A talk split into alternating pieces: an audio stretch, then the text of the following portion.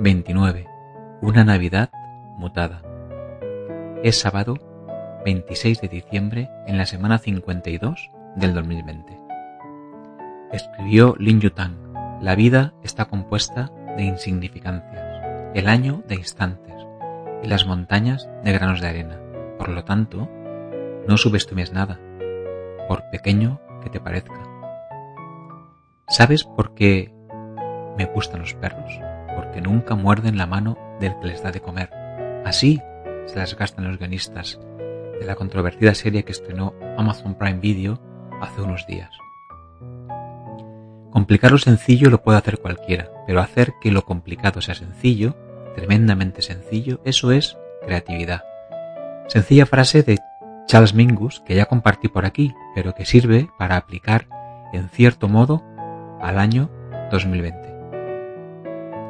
El odio no disminuye con el odio, el odio disminuye con el amor. Eso es Buda. Y más budismo escrito. Lo único que conseguimos enfadándonos es aumentar el daño que hemos recibido y perder la claridad para hallar la solución. El Lama Zopa Rinpoche. Y solo en la actividad desearás vivir cien años. Proverbio japonés. Así es como comienza el libro Ikigai, los secretos de Japón para una vida larga y feliz, de Héctor García y Francés Miralles. Un concepto japonés que significa la razón de vivir o la razón de ser. Ana Azpilicueta corre por los montes y dibuja con humor momentos inspirados, y hasta ha escrito como cabras. Al final, disfruté de las fiestas con mi padre y la familia. Esta Navidad mutada y diferente, he intentado equilibrar excesos siempre viendo con esperanza cómo empiezan a crecer tímidamente los minutos de sol. Mi padre se empeñó en buscar una canción que en el café de la tía Adelaida, el señor Florentino y su violín interpretó junto a una joven muy afinada de Barcelona. Descubrimos que fue de la película Los Últimos de Filipinas y que Nani Fernández usó coreografía y fama a la canción grabada previamente en estudio por Teresa Valcarce.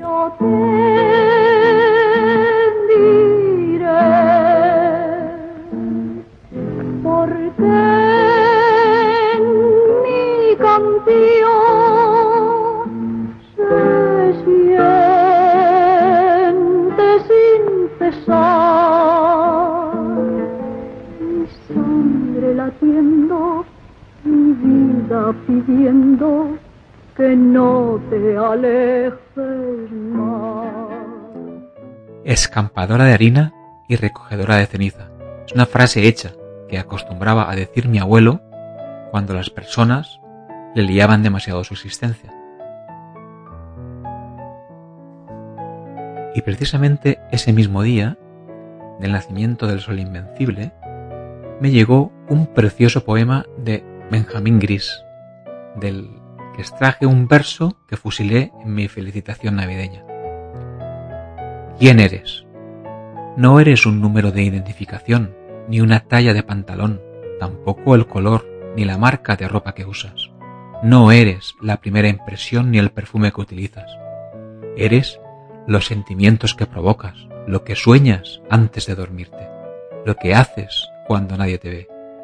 No eres a quien echas de menos en invierno, ni a quien deseas en verano, ni a quien sueñas en primavera, ni a quien anhelas en otoño. Eres a quien quieres tener al lado en todas las estaciones. Eres las cicatrices que se ocultan con la piel, lo que gritas en los silencios y a quien miras de reojo. No eres quien fuiste, eres quien quieres ser. No eres el camino que has recorrido, eres la resistencia que has tenido. Eres lo que escribes en medio de la noche, a quien se te viene a la mente cuando estás borracho, a quien le dedicas tus insomnios y tus silencios. Eres las conversaciones que tienes contigo mismo. Eres cantante de tus miedos, pintor de tus sueños, constructor de tu futuro, abogado de lo que quieres, juez de tus decisiones, escritor de tu vida y maestro de tus caídas.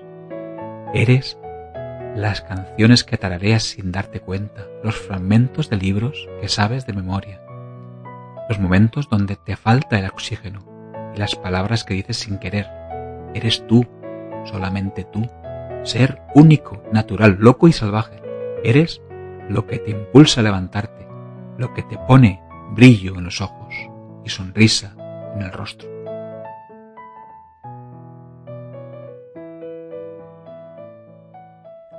De mis ventajas es que el lunes 28 empiezo mi nuevo año, mi vuelta 54 al sol, y tres días después volveremos a saltar de año hasta el 2774 ad Orbe Condita, desde la fundación de Roma. Y es todo.